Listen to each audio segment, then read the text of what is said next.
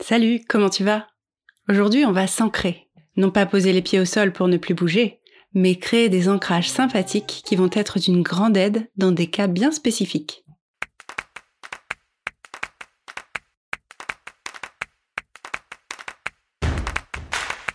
Toi, toi, toi-même.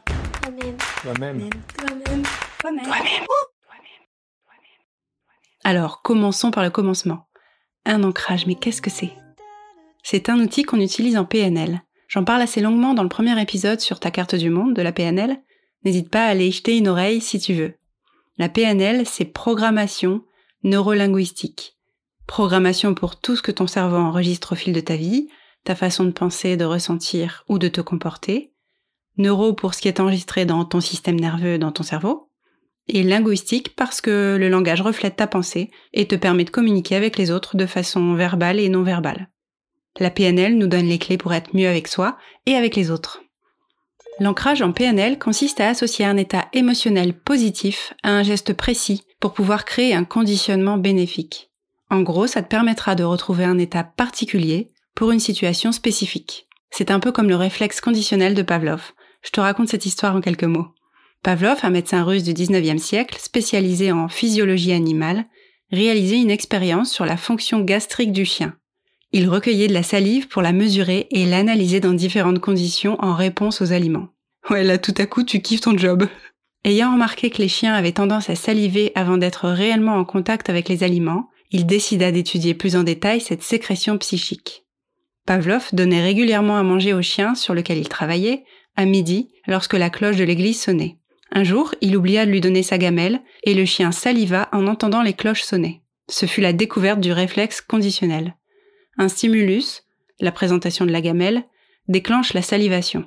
Lorsque ce stimulus est associé à un autre stimulus de nature différente, le son de la cloche, ce dernier finit par déclencher la salivation en l'absence du stimulus premier. Tout stimulus, de quelque nature qu'il soit, déclenche une réponse psychologique et également une pulsion. Pour la PNL, on a élargi ce type de conditionnement associatif en incluant des liens.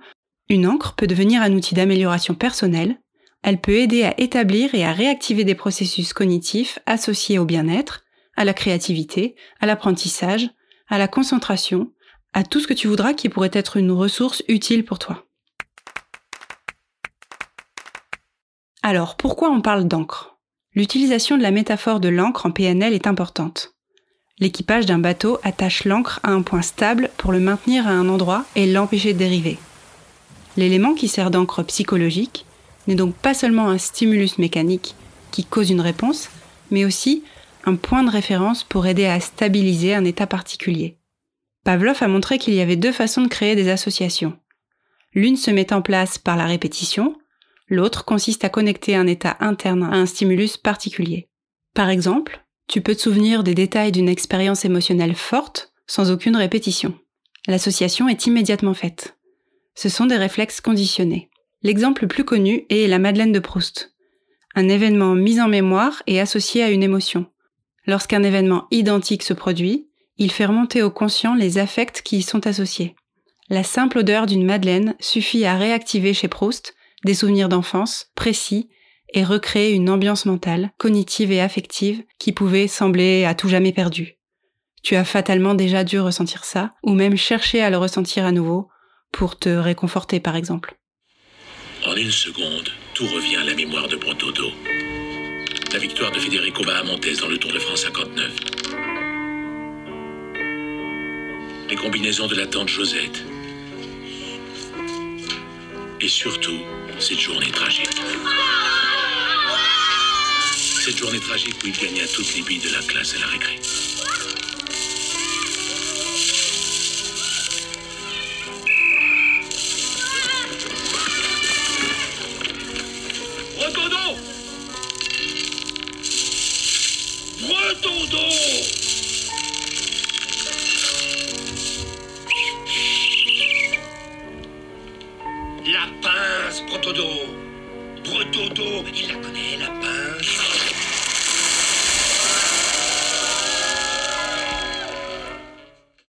On oublie souvent de dire que la fameuse Madeleine n'est pas toujours faire remonter quelque chose d'heureux. Parfois, on se retrouve dans une situation très désagréable sans comprendre pourquoi.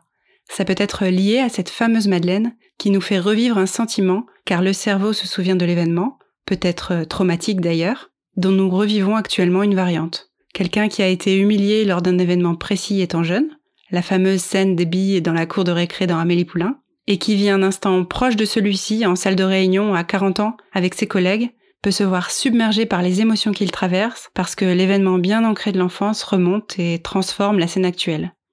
Un mélange de ce qu'il vit maintenant et ce qu'il a vécu petit. Avec l'ancrage, nous pouvons nous créer nos propres réflexes conditionnels pour obtenir un état émotionnel désiré, et c'est assez magique. Il existe plusieurs types d'encre. Les encres gestuelles ou kinesthésiques. Par exemple, un claquement de doigts, un point serré, les encres visuelles internes et externes. Une image que tu te fais dans la tête ou une image que tu as vue. Et les encres auditives, une encre auditive associée à un son, musique, mots, une phrase prononcée intérieurement. Et des encres portatives, ouais, portatives, associées à un objet que l'on porte sur soi. Une montre, une boucle d'oreille, un pendentif. Et puis les encres spatiales, ce sont des encres associées à des emplacements précis dans un lieu. Les acteurs de théâtre utilisent un endroit de la scène pour apprendre un texte précis. Maintenant, je vais te donner quelques exemples. Quand j'ai fait ma préparation à la naissance il y a quelques années, j'ai eu la chance d'être très bien préparée. L'expérience est si intense qu'il est difficile de transférer tout ce que tu apprends parce que la situation réelle est très différente de celle dans laquelle tu t'exerces. Tu pratiques la respiration et d'autres euh, techniques à la maison dans un état de confort, mais quand le moment réel arrive, c'est une situation complètement différente et c'est difficile de te souvenir de toutes les techniques pratiquées.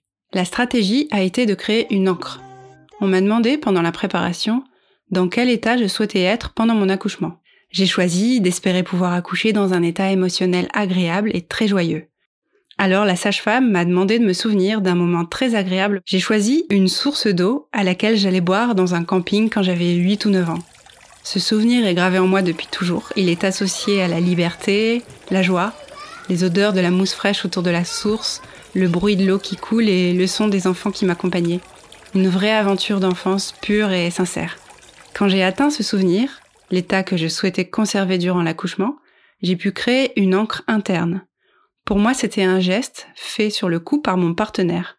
Ça aurait pu être un symbole, par exemple un livre, et ensuite, durant toute la période de pratique, j'aurais pu concentrer mon regard sur ce livre, qui serait ensuite apporté à l'hôpital pendant l'accouchement. Mon partenaire m'a donc fait ce geste sur le coup à chaque fois qu'on s'est entraîné. Il a donc été plus facile de retrouver cet état lors de l'accouchement. Il faut que je vous avoue, je m'en sers encore parfois. Je me passe la main dans le cou et instantanément je retrouve cet état. Ce qui est fou, c'est que ce souvenir est un double souvenir de bien-être maintenant et c'est très puissant. Un autre exemple pour toute autre chose. Tu peux revivre de façon très nette un moment très créatif et appuyer sur ton poignet pendant que tu penses à cette expérience.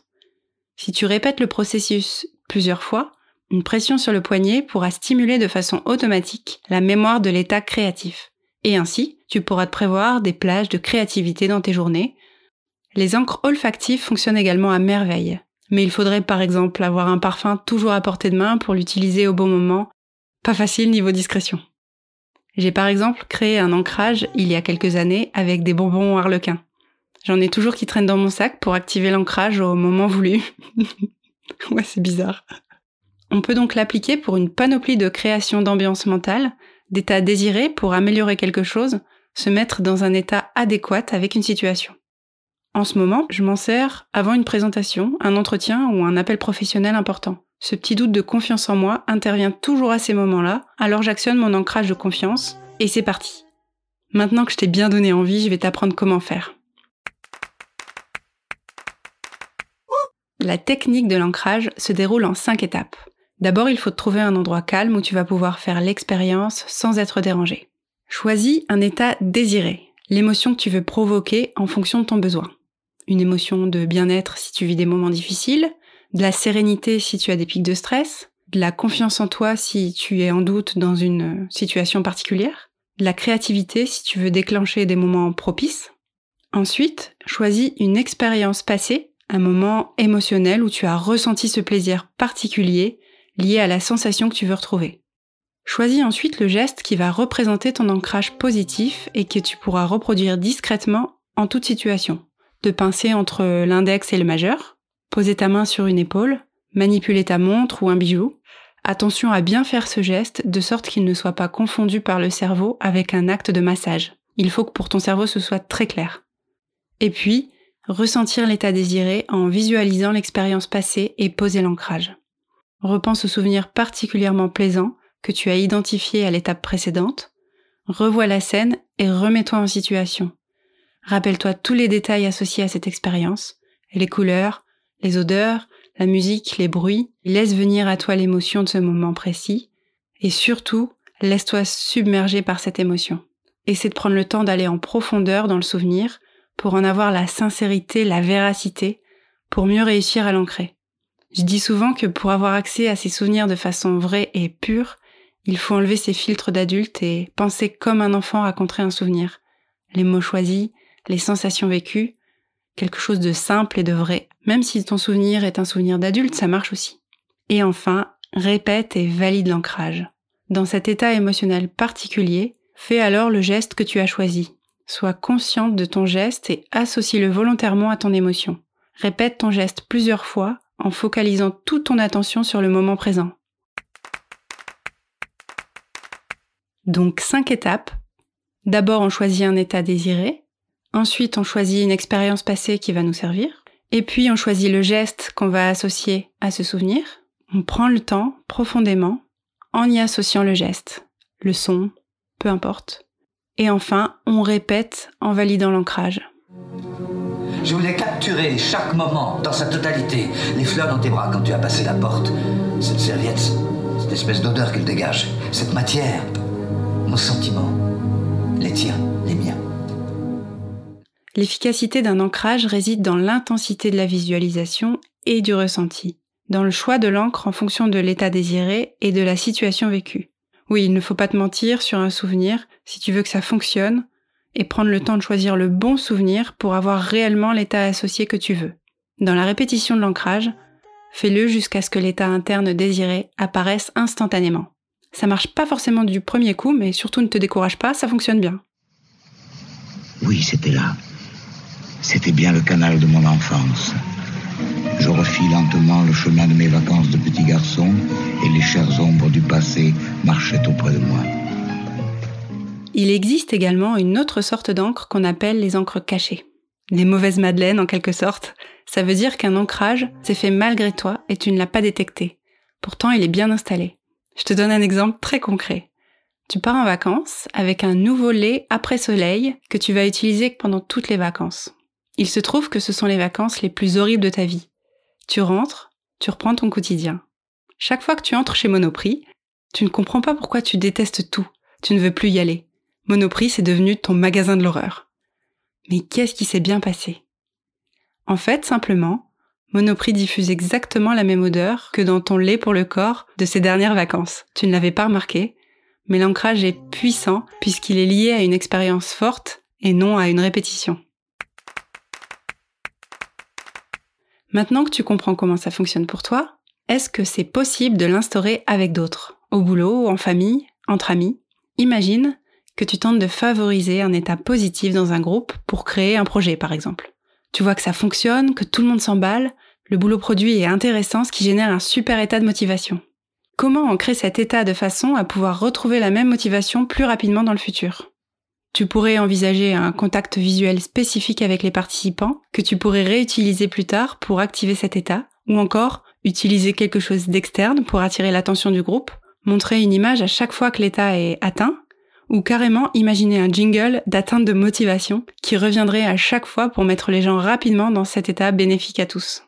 Une encre sera d'autant plus forte qu'elle sera en rapport avec une expérience de référence ou un concept particulièrement clair et explicite pour tous, par exemple la musique, touche souvent les gens du fait de ce qu'ils ont vécu lorsqu'ils ont entendu un chant particulier pour la première fois, quelque chose d'important ou de significatif qui survenait dans leur vie pendant que la musique passait à la radio.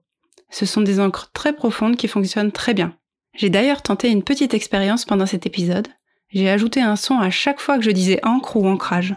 Il se peut que dans les prochains jours, quand tu entendras ce jingle ou quand tu le diras, tu penseras à cet épisode ou à un souvenir qui est remonté pendant l'épisode. C'est ce que l'on appelle un ancrage. Tu me diras. J'espère que cet épisode sur l'ancrage t'a plu. N'hésite pas à en parler autour de toi, pour le faire connaître et pour aider ton entourage à trouver des clés pour être en pleine possession de ses moyens ou favoriser un esprit de groupe. Je te souhaite une belle journée ou une belle soirée et je te dis à très bientôt pour un prochain épisode. Tu as écouté toi-même. Toi-même. Toi-même. Toi-même. Toi-même.